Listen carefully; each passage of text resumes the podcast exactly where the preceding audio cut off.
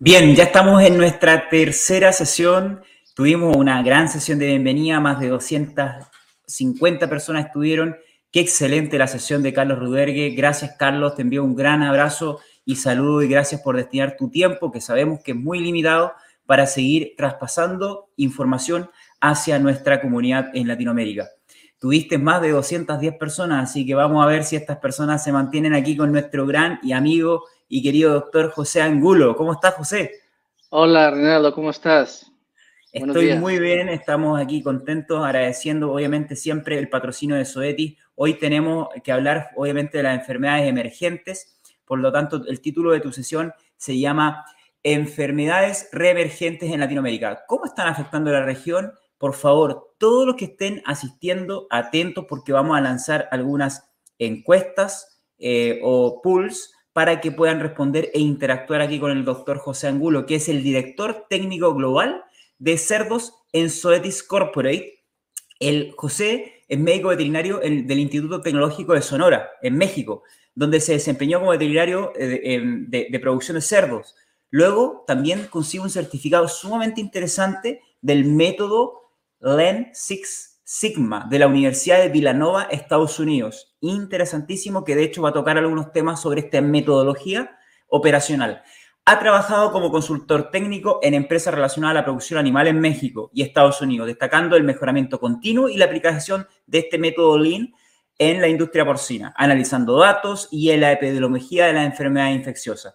Actualmente, como les dije, José lidera todo el equipo técnico global y siempre está acompañándonos en Latinoamérica, en Asia, en Estados Unidos, en Oceanía, para poder proporcionarnos todo su conocimiento en sanidad. Así que, José, dejo a que nos presentes y adelante. Muchísimas gracias por estar con nosotros. Gracias, Reinaldo. Muchas gracias por la presentación y como tú dices, un reto importante después de la charla de mi buen amigo Carlos. Esperemos eh, mantener esas eh, expectativas y esa barra alta que dejó Carlos. Un gran abrazo. Adelante. Se ve todo Muy bien. Bueno, perfecto. Entonces, bienvenidos a todos a esta sesión. Eh, buenos días, mi nombre es José Angulo y es un gran honor y placer el compartir con ustedes siempre experiencias y compartir eh, títulos o tópicos relacionados a la industria porcina y sobre todo relacionados a salud en diferentes partes del mundo.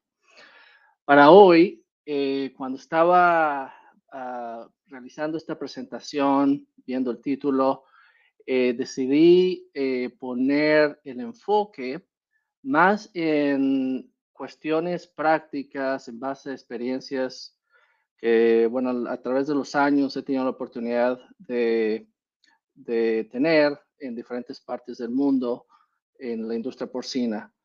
Eh, no quise venir con una este, cátedra de manual de enfermedades con cada una de las enfermedades emergentes, sino más bien el poner algunas preguntas y algunas situaciones y compartir algunos ejemplos eh, para tener esa discusión más de manera reflectiva como veterinarios, como veterinarios de campo, que, bueno, tenemos una misión sumamente importante en nuestras granjas, sobre todo en granjas de Latinoamérica.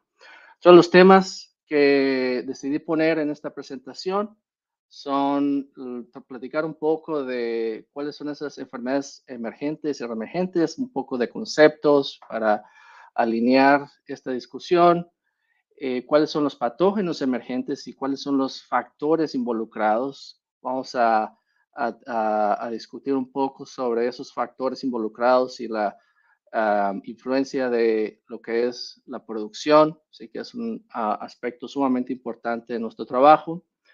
Esto con algunos ejemplos ¿sí? y, algunas ah, lecciones aprendidas de esos ah, ejemplos y al final algunos conceptos generales para tratar de eh, mejorar el control de estas enfermedades. Eh, recuerdo muy bien hace, hace ocho años un gran evento en México, en Cancún, el IPBS del 2014, a John Harding presentando esta charla de enfermedades emergentes. Y todavía utilizo su, su diapositiva en la cual parte de su presentación, él mostró un cuestionario, una encuesta que realizó a 300 veterinarios especialistas en cerdos a nivel mundial, preguntándoles cuáles eran los patógenos desde su punto de vista, cuáles eran los patógenos más importantes que amenazaban a la industria en aquel, en aquel eh, entonces. Como pueden ver aquí, eh, por supuesto, PERS fue el número uno, eh, lo que es el diarrea epidémica porcina, peste porcina africana, fiebre influenza, este, ah, fiebre porcina clásica, influenza, circovirus porcino y Aujewski. Y si vemos y si reflexionamos, ¿qué ha cambiado desde hace ocho años en nuestra industria porcina? ¿Y qué retos hemos encontrado desde el punto de vista sanitario en nuestras granjas? Y para esto me gustaría también eh, pedir la ayuda de la producción para lanzar una pregunta similar a la audiencia. ¿sí? Desde su punto de vista, desde su trinchera, ¿qué enfermedades, qué patógenos los mantienen despiertos? No, no, no, no los dejan dormir. Trinchera. ¿Qué enfermedades, qué patógenos? Ah, pronto la lanzarás. Sí.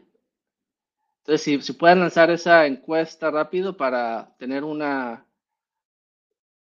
una fotografía rápida. Um,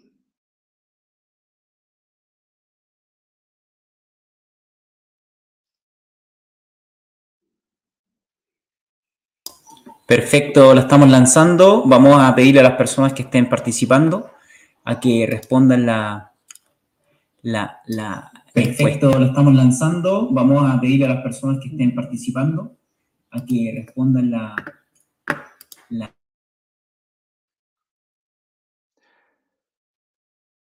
Y el enfoque a través de la, de la, plática que vamos a tener es un enfoque más hacia enfermedades emergentes en nuestros sistemas de producción. Por lo cual, esta pregunta consideré que era importante para tener el, contexto de ustedes o la percepción de todos ustedes como veterinarios en sus granjas.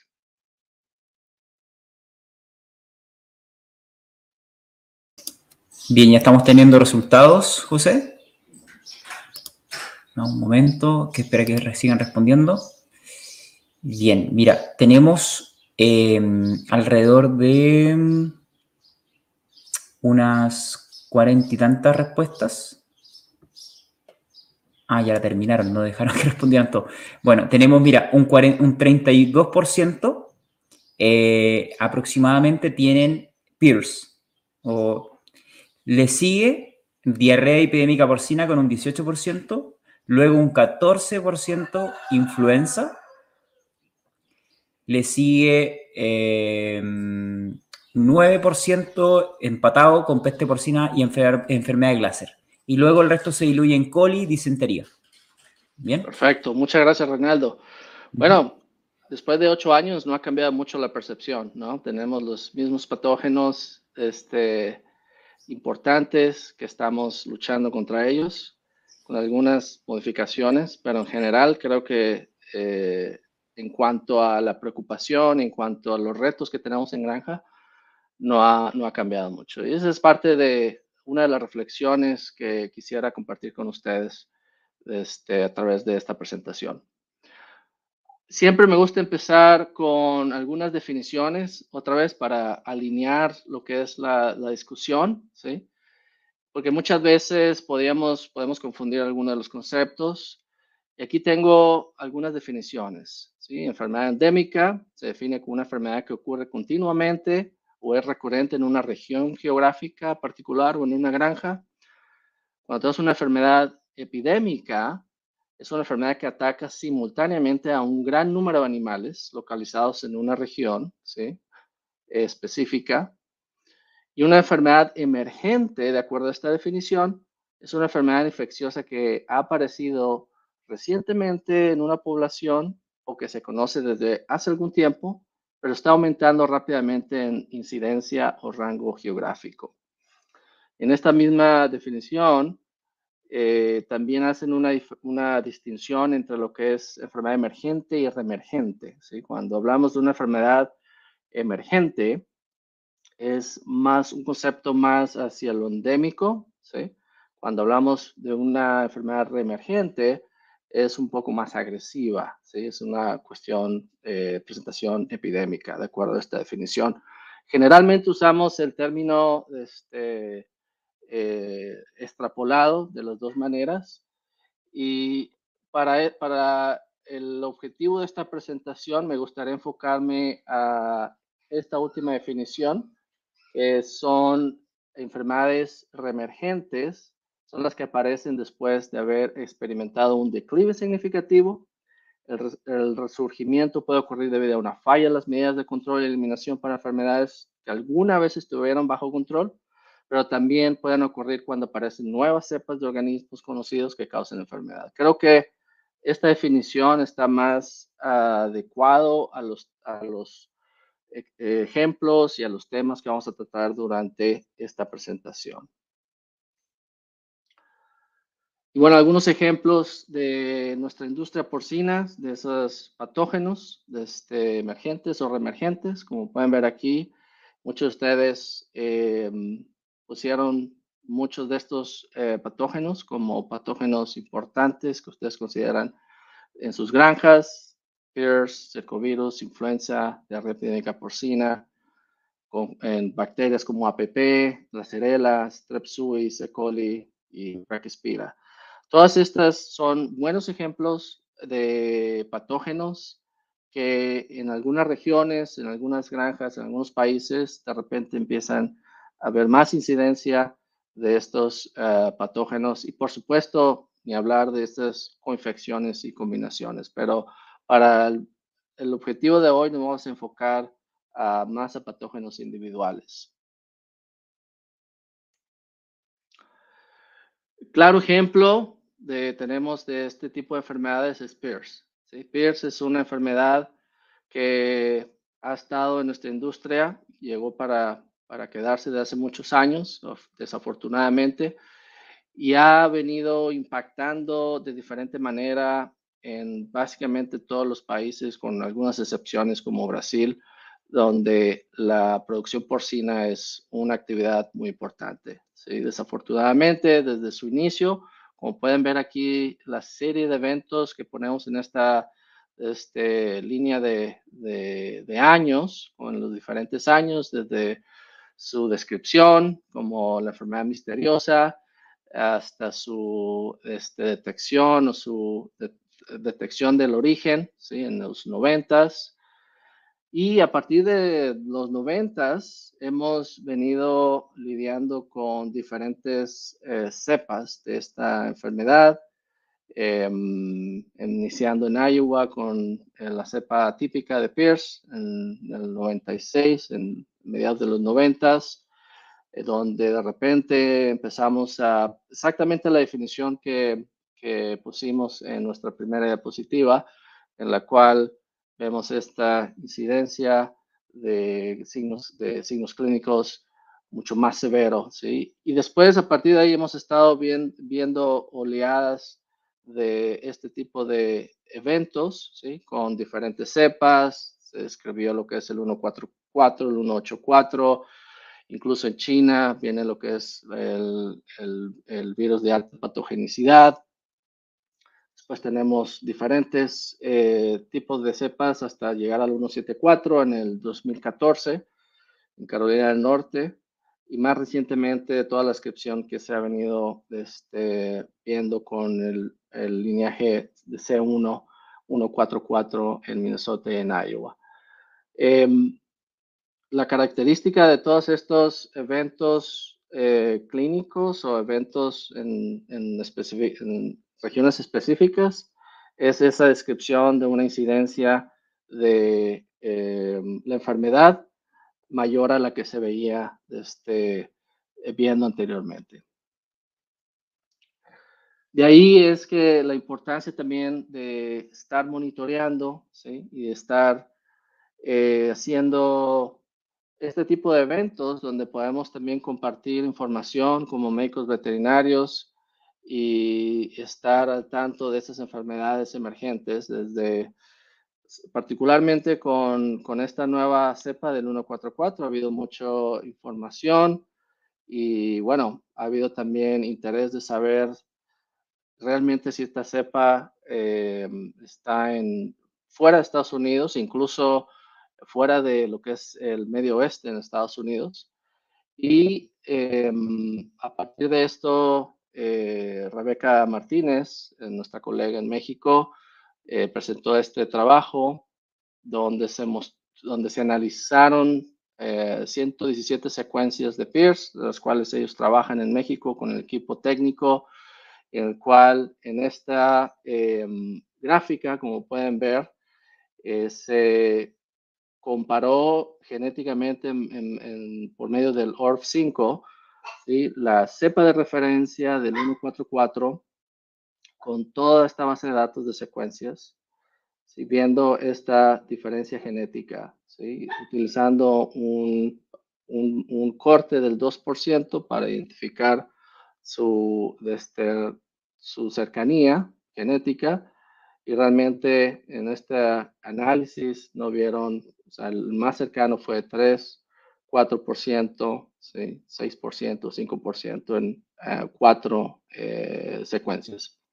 Esto no quiere decir que esta cepa no esté en México, sino en base a esta base de datos, en base a este análisis, eh, no hay evidencia de que se encuentra ahí, pero el punto de esta diapositiva, el punto también del póster presentado en el Lehman en español em, el año pasado, fue la importancia del monitoreo, la importancia de la bioseguridad, ¿sí? Y la importancia del control de, esta enfermedad también.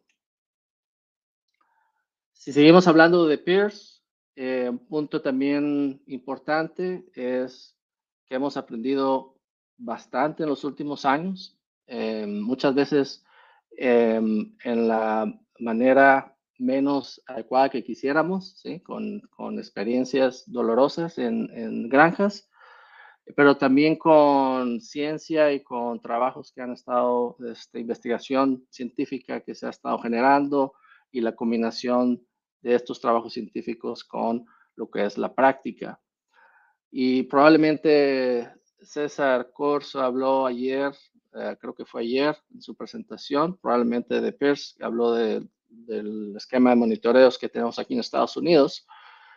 Y, este es un sistema que hemos tenido por bastantes años, eh, que representa un buen porcentaje del inventario de Estados Unidos, pero en realidad eh, este análisis o este monitoreo muestra una incidencia del 25%. No hemos, a pesar de que hemos hecho mucho y nos hemos enfocado mucho en lo que es el control de esta enfermedad, sobre todo en hembras, en, sitios 1, todavía seguimos teniendo esta incidencia del 25%, este, error del 25% en, en, en atos reproductivos.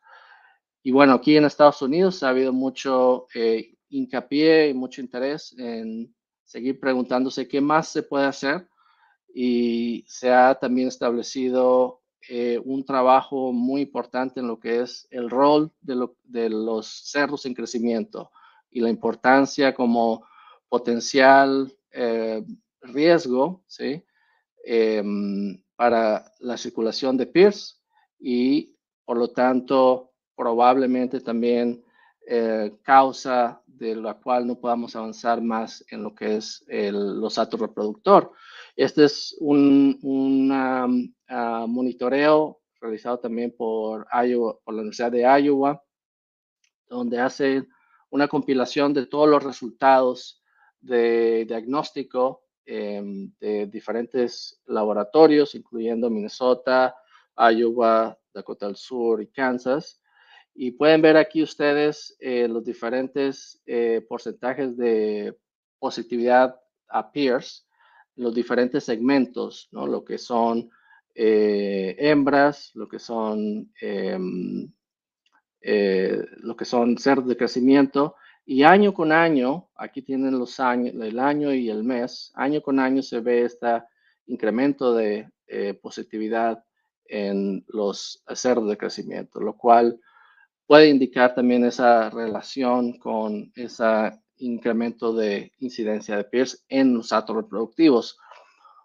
Esto es simplemente también para, otra vez, poner el tema en discusión, no solamente con PIRS, pero con otros patógenos y sobre todo, por ejemplo, viendo desde un punto de vista micro, en una granja de ciclo completo, ¿sí? ¿Cuál es el rol que tienen esos cerdos en crecimiento en esa granja de ciclo completo y qué riesgos representan esos, esos cerdos para las hembras que tenemos en nuestra propia granja, ¿no? Entonces, esto lo podemos ver de diferentes perspectivas, desde un punto regional, este, a nivel de país, pero también es importante verlo desde un punto de vista individual, como granja, como unidad epidemiológica.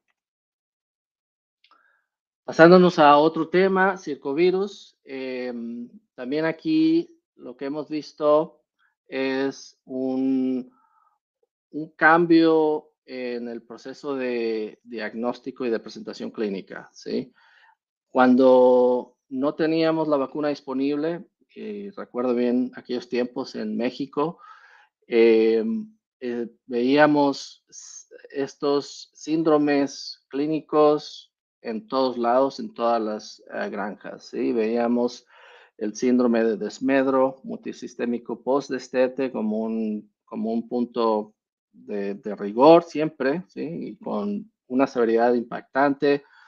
Eh, lo veíamos involucrado en el complejo respiratorio porcino, en el síndrome de dermatitis y nefropatía porcino, fallas reproductivas interesantes y muy marcadas, incluso eh, síndromes entéricos en el cual desde, desde el punto de vista eh, macro, de macro no podías distinguir de ileitis como ven en estas fotos. ¿sí? Todas estas fotos y todos estos síndromes son en granjas donde no teníamos la vacuna. Lo que hizo la vacuna eh, desde hace unos años es básicamente controlar ese impacto clínico, ¿sí? De manera muy significativa en cuanto a lo que teníamos, ¿sí? Y en aquel entonces también uh, aquellos con un poco más de edad pueden recordar el, primeramente el debate entre si realmente circovirus porcino tipo 2 está involucrado en estos síndromes, en estas sucesiones, y al final cuando llegamos a un punto de de homología en la cual eh, pusimos algunos aspectos, se pusieron algunos aspectos eh, básicos para definir el caso clínico, ¿no? Y en aquel entonces, en el 2000, estos casos clínicos requerían de una tecnología clínica este, sugestiva a este síndrome en, en conjunto con lesiones histológicas, algunas muy, muy específicas, y eh, la infección de y comprobar la infección de circovirus. En aquel entonces, bueno, era eh, todavía en algunos países, en algunas regiones, se sigue utilizando mucho lo que es la hibridación in situ o la inmunostoquímica, ¿no? Ahora también ah, mucho de se utiliza PCR. En algunos casos también eh, veíamos este aumento de, de mortalidad que tiene que ser al doble. Entonces, con esta definición de caso y con la vacuna, bueno, fue mucho más fácil lidiar con esta em, enfermedad al principio. Em, actualmente se ha modificado un poco la cuestión de cómo definimos estos, estas presentaciones clínicas. Se ha enfocado mucho a, la enfermedad sistémica, que es muy parecido muy a lo que es, lo que es el síndrome de desmedro, ¿sí? que teníamos antes pero se ha visto más este cuadro eh, como casos individuales o como casos específicos, ¿sí? Es, no es algo que vemos todos los días, pero cuando lo vemos tiene un impacto significativo, lo cual quiere decir que esta enfermedad sigue siendo una enfermedad importante, este, que puede producir daños económicos importantes. También el otro punto importante es que ahora vemos también un incremento de lo que es la presentación subclínica, que es mucho más difícil de identificar. Y lo que es la enfermedad reproductiva, eh, no vemos tanto una, un fallo reproductivo como lo veíamos anteriormente, sino más bien un impacto indirecto epidemiológico en cuanto a la estabilidad y el nacimiento de lechones virémicos. Y hemos visto ese, ese cambio Estos son algunos de los ejemplos ¿sí? que les comentaba. Em, si, si, vemos, por ejemplo, en los datos de diagnóstico en Estados Unidos, en fallas reproductivas asociadas a circovirus, eh, de acuerdo a los datos de diagnóstico, solamente el 4% reportan eh, casos, ¿no? Y son muy esporádicos. Pero si preguntamos en cuestión de eh, inestabilidad, lo que ellos llaman inestabilidad del ato en circovirus, como es la presencia de, de, lechones virémicos al nacer o en maternidades, eh, realmente reportan una, una, incidencia alta. Y este es un ejemplo de cuatro granjas en Estados Unidos, donde hicimos un monitoreo este, por mes en cuanto a de fluidos al procesamiento, en el cual observamos una alta porcentaje de positivos, pero también bastante variación en lo que son los valores CTs. El cual nos puede indicar también un aspecto de carga viral en, estos, en estas muestras, ¿no? ¿Qué significa esto realmente en los lechones? Todavía están en debate. O sea, muchos de los veterinarios de campo eh, determinan esto para poner acciones en, para controlar esa viremia, ¿sí? Eh, pero todavía este punto está en, debate también, ¿no? ¿Cuál es la relevancia clínica en animales vacunados en este tipo de, situaciones. El otro punto importante también es la evolución del virus a los diferentes genotipos. Sabemos que el virus tiene una, un índice de mutación eh, bastante grande, bastante alto. Y bueno, sabemos que esta mutación ha ido este, dirigiendo el virus hacia diferentes genotipos, empezando con genotipo A, el B y más recientemente el D. ¿sí? Pero un punto importante, como pueden ver en esta, uh, en esta gráfica, la cual es una representación de lo que es el Gene Bank, este, por, por bastantes años, esta evolución en donde, bueno, todavía seguimos viendo eh, genotipos D, genotipos A y genotipos B, siendo más predominante el genotipo D. En algunas otras bases de datos que hemos también este, trabajado, eh, y este es un ejemplo de un trabajo que presentamos este año en Brasil, en el IPBS, en el cual realizamos un análisis de alrededor de 740 eh, secuencias ah, en todo el mundo, como pueden ver aquí. Y sí, confirmamos que el genotipo D es el más prevalente, pero también el genotipo A y B siguen presentes en algunas regiones. Y esto es lo interesante, ¿no? Que seguimos, aunque haya una predominación de un genotipo, eh, todavía los otros genotipos siguen este, circulando en muchas de las granjas. Y aquí pueden ver eh, los diferentes años de esas secuencias, las diferentes regiones, América, Asia, Europa, y los diferentes, la diferente distribución de los genotipos en cada una de estas. Hablando específicamente de, de esta región, eh, en este base de datos tenemos alrededor de 90 secuencias de lo que es Brasil, Chile, Colombia, México. Y aquí pueden ver también un poco eh, esa distribución en lo que son los diferentes genotipos, en los diferentes años. Em, igual también habiendo esa diversidad genética importante este, que caracteriza a este virus. Cambiando a otro patógeno este, y otra enfermedad, diarrea epidémica porcina, eh, lo vivimos en, Estados Unidos hace algunos años, eh, lo, lidiamos en otros países como México, en Asia y en otros países. Em, y es importante el entender cuál es el impacto de, esta enfermedad. ¿sí? Em, en algunas, cuando, cuando se inició todo el proceso de, de control y, eliminación de esta enfermedad en Estados Unidos, se, se, hizo mucho trabajo alrededor de bioseguridad, ¿sí? que son los puntos más importantes, ¿sí?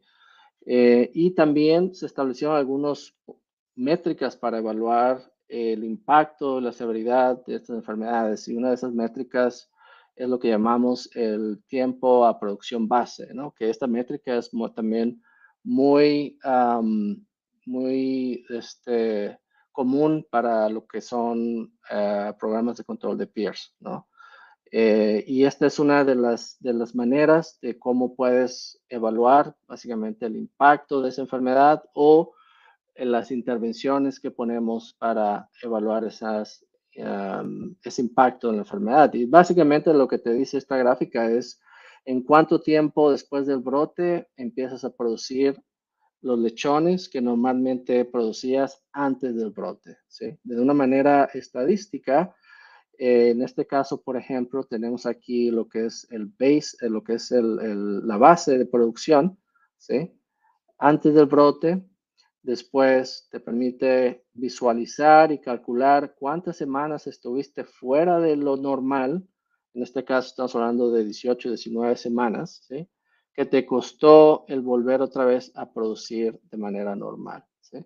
Y como les comentaba, esta es una herramienta, una métrica muy, este, muy educativa este, y, de mucha ayuda, no solamente para diarrea epidémica porcina, sino también para PIRS o cualquier otra enfermedad que impacte la producción de lechones. ¿sí? Em, también hay otras formas de evaluar. En este caso, aquí estamos hablando de dos, ah, de, una, de una, una, granja en, en, Asia, de una forma endémica, en el cual, bueno, identificamos el impacto en lo que es el, los números de lechones al destete y también el peso, lo cual es la, calidad también. Otro punto importante también alrededor de la importancia de generar información para entender estas enfermedades emergentes dentro de la granja. Este es una, un, ejemplo en el cual eh, estamos monitoreando no solamente el, el, nivel de mortalidad, pero también la dinámica de esa mortalidad. Aquí tenemos el número de semanas de edad en donde veíamos el pico de mortalidad y en combinación con diagnóstico, eh, identificamos Pierce, ecovirus e influenza. Con un 21% eh, implementamos eh, todos los aspectos necesarios y después pudimos evaluar de nuevo el impacto de esas intervenciones en esta misma granja, en el cual nos fuimos de 21% o 22% a 10%. Lo vamos a reducir 10%, ¿sí? Pero si se dan cuenta aquí, esta dinámica cambió, ¿sí? Y ahora ese 10% era en base a APP y micoplasma. Entonces aquí es la importancia de tener esa metodología establecida para monitorear esas enfermedades en la granja y establecer esas intervenciones para monitorear y, mejorar la, la, calidad de esas intervenciones. Del 10% de reducción es una reducción importante, pero después se nos olvida y 10% es un, sigue siendo alto, ¿no? Entonces es una manera de iniciar esa, esa mejora continua en, en sanidad, sanidad. ¿Qué cambios hemos observado en los últimos años en nuestra industria porcina que han, de cierta manera, influido en estas eh, enfermedades emergentes en regiones o nuestras granjas o en países? Pues si vemos atrás, desde hace algunos años hemos venido eh, cambiando sistemas de producción y manejos y, todos estos cambios han sido para mejorar y siempre yendo hacia incluso el mejor control de enfermedades endémicas, ¿sí? Pero muchas veces esas enfermedades endémicas hacen que otros patógenos resurjan. Como consecuencia. Y esa es parte de esta discusión que, que estamos teniendo hoy. Y todos estos cambios en sistemas de producción, en manejos, en genética, nutrición, reproducción, incluso factores macro como son regulaciones ambientales, bienestar animal eh, y la fuerza laboral. Eh, esa fuerza laboral, ya sea en cuanto a cantidad de fuerza laboral, pero también de este, mentalidad y capacidad de esa fuerza laboral. Todo esto ha influenciado y tiene que ver con el punto importante de lo que son las enfermedades emergentes bajo este concepto, ¿sí? Y, y esto lo, también lo, lo, pone muy claro Peter Davis de la Universidad de Minnesota, en el cual en, este, en esta publicación hace una reflexión muy importante de, en Norteamérica de esa, esa influencia entre no solamente la famosa tarea epidemiológica, sino más bien la interacción entre, entre los diferentes agentes de esa trama epidemiológica y sobre todo cómo producimos eh, nuestros cerdos. El incremento de tamaños de poblaciones, mayor producción, porque nuestro trabajo nos exige una mayor producción, una mayor calidad, por lo tanto tenemos que hacer ah, intervenciones hacia ese objetivo, pero también esas tienen consecuencias, ¿sí? Eh, prácticas de manejo, flujo de cerdos, nutrición, incluso los mismos esquemas de prevención. Cuando nos enfocamos aún, como lo veíamos anteriormente en la diapositiva, nos enfocamos en dos patógenos y de repente salen otros dos patógenos después. Entonces, muy importante y de acuerdo a Peter Davis en esta publicación, esta, este círculo ecológico nunca va, nunca va a terminar. Siempre va a haber esa dinámica, ¿sí? de, patógenos con el sistema, eh, interactuando con el sistema de producción y siempre vamos a tener que estar constantemente monitoreando por las consecuencias. Y como lo pongo aquí, productividad más control de esas enfermedades endémicas muchas veces generan consecuencias que tenemos que lidiar con, con ellas. ¿no? Él en, este, en esta publicación pone algunos de los aspectos en el cual hemos venido trabajando, algunas muy exitosas, otras no tanto como la, el destete temprano, pero todos esos aspectos que desde un punto de vista epidemiológico y de salud han, han estado implementándose en los sistemas de producción y qué patógenos han disminuido y qué patógenos han aumentado en esa interacción en base a todas eh, las intervenciones entre salud y producción. muy probablemente para América Latina estos eh, diferentes patógenos sean diferentes, pero el objetivo de esto es eh, tener ese ejemplo, ¿sí? Y lo importante es identificar esas interacciones, identificar esos patógenos que han disminuido y esos patógenos que han aumentado. Algunos ejemplos rápidamente entre este balance entre producción y salud, el cual es muy complejo. Aquí pueden ver eh, muy, muy rápidamente lo que es mortalidad ¿sí? en el destete. Y como, mm, como la gráfica es, es, explica por sí sola, ¿sí? Eh, bajo diferentes conceptos en esta granja, en este sistema de producción, tenía una mortalidad relativamente eh, aceptable, pero de repente hubo un incremento de mortalidad, como pueden ver aquí. La principal razón de aquí fue que en este sistema se estableció una segregación de paridades, el cual se segregó todo el flujo de primerizas y el flujo de, eh, de cerdas de más de una paridad. Pero al final de cuentas, en este flujo de producción no se hizo nada diferente. Simplemente se hizo este, esta intervención en producción, pero al final no se consideró ninguna diferencia en cuanto al manejo sanitario y bueno, se tuvieron las consecuencias con esta mortalidad que tenemos aquí. El otro, otra, otro ejemplo es en un sistema de producción donde tenemos, como pueden ver aquí también, una disminución de los abortos por cada mil hembras antes y después, muy claro en esta gráfica. Eh, establecimos un programa de control de peers y bueno, se estableció un buen control de lo que son los abortos en este sistema de producción. Esto se considera un, éxito, pero cuando vemos las mortalidades generales, por ejemplo, esta es la mortalidad de, de nacimiento a venta y las diferentes mortalidades, lo que son mortalidades del destete, mortalidades al, en la engorda, ¿sí? mortalidades predestete. Vemos que sí, en general, hemos, uh, hicimos un, un, buen, una buena mejora en las mortalidades en, cerdos, pero en predestete no tanto. Al final, la meta general de mortalidad no se vio muy, muy mejorada. ¿Cuál fue el, el punto aquí? Fue que el éxito de una mejora en la calidad o en la salud produjo más cerdos vivos, lo cual incrementó el número de lechones por camada y bueno, ese personal no estaba preparado para manejar eh, tantos cerdos en maternidades y bueno, tuvo esa, esa mortalidad en, en uh, predestete. ¿sí? Entonces aquí el punto es cómo está ligado todo lo que hacemos y el punto principal es mostrar esas, esas consecuencias que siempre tenemos que estar viendo. El último ejemplo que tengo aquí es el destete, el, la edad del destete. Y sabemos que el destete es un punto crítico este, y la edad del destete es un punto crítico.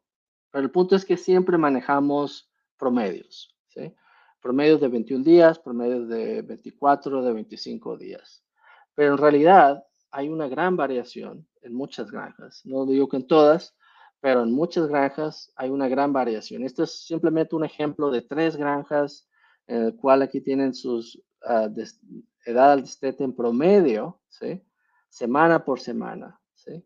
Entonces vean ustedes esa gran variación que tienen. Entonces en base a esto, lo que hicimos fue eh, en dos granjas en México un análisis descriptivo de esa variación en la edad al destete y sus posibles eh, implicaciones en lo que son intervenciones de salud. Aquí lo que hicimos fue eh, colectar información de dos granjas de ciclo completo, una de 1800 madres, otra de, em, de 700 madres. Una de ellas estaba destetando tres días a la semana, otra de ellas un día a la semana. Ambas granjas tenían en promedio en su, en su procedimiento 21 días de edad. Colectamos por tres meses los partos por semana, edad de este por camada. Hicimos un, simplemente un análisis descriptivo de esa variación. Y lo que encontramos fue esto. Al final eh, analizamos este número de camadas. Efectivamente, el promedio tenían 21 días, pero al ver esta variación o rango, teníamos lechones de 13 a 28 días. Cuando vemos la distribución de estas edades por camada, pues vemos que mucho, mm, bastantes eh, cerdos ¿sí? estaban em, muy por debajo de la edad del promedio. La pregunta es, ¿qué pasa con estos cerdos? Y si consideramos que el 90%, por ejemplo, de las vacunaciones eh, son al destete. ¿qué pasa si estamos vacunando un 10%, un 9% lechones de 10, 13, 14 días. Y estamos generando esas posiblemente subpoblaciones de uh, cerdos que no van a responder a esa vacunación, ¿sí? Entonces es un punto importante considerar que no todas las granjas, no todos los, los, los productores ven en cuanto a ese proceso de calidad que tienen, ¿no? Y esto puede generar esta em, presencia de enfermedades que antes no veíamos. Y esa es parte de cuando hablamos de lo que son eficacia de una vacuna y la efectividad de una vacuna. ¿sí? Eficacia, y esto es para cualquier vacuna, eficacia de una vacuna es el, cómo se comporta esta vacuna en condiciones controladas. Clásico programa clínico con cerdos que se vacunan, no se vacunan, se exponen y bueno, ¿qué tanto protege esa vacuna? La efectividad de la vacuna, de cualquier vacuna, es esa capacidad de la vacuna para reducir el impacto clínico bajo condiciones de campo, bajo condiciones este, fuera de, de control, ¿sí? En granjas. Y sabemos, por ejemplo, en muchos de los aspectos como circovirus, hay aspectos que tenemos que considerar para eh, incrementar esa efectividad o que pueden impactar esa efectividad, ¿no? Como es la presión de infección, esa diversidad genética, coinfecciones, protocolos de vacunación, inmunidad materna y edad de vacunación. Para PIR sabemos también muy bien algunos de los factores que van a impactar esa efectividad, ¿no? Como es el tiempo de vacunación, como es el estatus de la viremia al momento de vacunación, los protocolos, de otros patógenos. El punto aquí es que tenemos que siempre pensar en cuáles son los factores que afectan esa efectividad para mejorar el desempeño cada semana, porque es un proceso que hacemos cada semana. O sea, al final, eh, y esto también es parte de lo que Peter Davis comenta en su, en su, en su publicación. Nuestros sistemas de producción siempre van a estar generando retos sanitarios y patógenos emergentes a nivel micro y a nivel, a nivel macro, ¿sí? Y va a generar esa caja de Pandora, ¿sí? Y tenemos que estar siempre conscientes en, en que esto va a venir. Entonces, la mejor forma de estar preparados es mediante un buen establecimiento de diagnóstico, un buen establecimiento de monitoreo y una buena implementación y evaluación de las intervenciones sanitarias y programas sanitarios que pongamos en nuestras granjas. Y bueno, ya para finalizar, desde un punto de vista más ah, sistemático, holístico, y esto es algo que hemos utilizado mucho con peers, pero generalmente es para, para todas las enfermedades, es enfocarnos en tres áreas. Uno es la inmunidad de ato, en los diferentes factores, eh, hembra reemplazo, ato reproductor, células de crecimiento, las prácticas de manejo para reducir ese nivel de circulación de patógenos presentes y las prácticas de bioseguridad, tanto de bioexclusión y biocontención, para evitar nuevas introducciones y evitar también la diseminación de los patógenos hacia, hacia afuera. Con esto cierro este, mi presentación. Espero estemos a tiempo para alguna discusión. Este, con esta última diapositiva, cual es un resumen de lo que hemos venido poniendo a consideración, eh, cómo se presentan las enfermedades emergentes, eh, puede ser por propagación de un nuevo agente detectado por primera vez o el reconocimiento de un agente desconocido no detectado o puede ser que un agente conocido se vaya a una nueva área geográfica. También puede ser mediante un agente eh, se empieza a presentar o en una especie hasta ahora no susceptible. Estoy seguro que leyendo estas cuatro eh, este, puntos, eh, podemos ligar estos a ejemplos que hemos visto con diferentes patógenos como Spears o como de los otros patógenos que hemos hablado durante esta presentación. Las causas eh, puede ser cambios de virulencia, cambio de transmisión, resistencia, mutaciones, cambio en condiciones ambientales, eh, sistemas de producción, cambios regulatorios, por ejemplo, la em, restricción del uso de antibióticos, em, la inmunosupresión del huésped o de las poblaciones y, por supuesto, una falta o disminución de bioseguridad o un cambio en la estrategia de control y eliminación de diferentes, ah, para diferentes patógenos. Y al final, creo que es muy importante recordar ese balance entre producción y salud y también las consecuencias que podamos tener, ¿no? Incluyendo muchas veces cuando tenemos éxito, ya sea las cuestiones de producción o cuestiones de sanidad, cuáles son las consecuencias que vamos a tener en base a esto. Con esto espero este, estar a tiempo eh, con, para iniciar alguna pregunta o una discusión. Reinaldo, no sé. Todo perfecto, José. Tenemos algunas preguntas, tenemos dos específicamente. La primera es de Carlos Rudergue, de hecho que es un placer poder estar acá presente para tu sesión. Y él me pregunta, en tu experiencia, José, ¿qué tanto atribuye la falla reproductiva al PCB3? Eh, ¿Qué tantos problemas realmente está causando lo reproductivo en el, en el rendimiento de los animales? ¿Te preocupa más que las variantes de PCB2? Sí. No, esta es una muy buena pregunta, este, y es una pregunta común que se hace, que, se hace muchos veterinarios en el campo, ¿no? Porque lo que hemos visto es que el PCB3 está presente y lo podemos detectar. Y ha estado también algunos reportes como agente causal de falla reproductiva. La pregunta aquí es, ¿cuál es la relevancia clínica productiva específica de PCB3? ¿Y cuál es ese factor de coinfecciones? Todavía, desde el punto de vista, no lo tenemos muy claro. Hay algunas herramientas que se han eh, utilizado este, para tratar de controlar mediante autógenos, mediante otras herramientas, en realidad no hay, no vemos una incidencia con un impacto y lo que comentamos, ¿no? ¿Cuál es la consecuencia, no? Lo detectamos y muchas veces lo detectamos porque lo buscamos, ¿sí? Este, y tenemos también las herramientas como PCRs y otras herramientas de diagnóstico para, para identificarlos.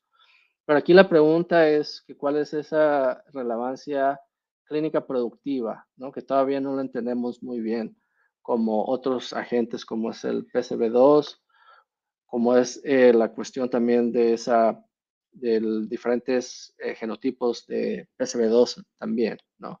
Entonces, siento no tener una, una respuesta muy clara, porque para algunos, algunos veterinarios es importante, pero en general, en mi experiencia, lo que he platicado y lo que he visto, eh, no hay una, una relevancia clínica productiva todavía muy específica de ese patógeno, ¿no? Pero por supuesto es algo que se tiene que trabajar más y estar monitoreando, ¿no? El, punto que ponía yo acá es siempre estar monitoreando porque al final de cuentas, si, una cuestión similar al principio lo tenemos con PCB2 también, ¿no? Hubo mucho debate si realmente era relevante o no. Y es, y es lo que comentaba, o sea, en cualquier momento puede aparecer y puede volverse relevante, ¿no?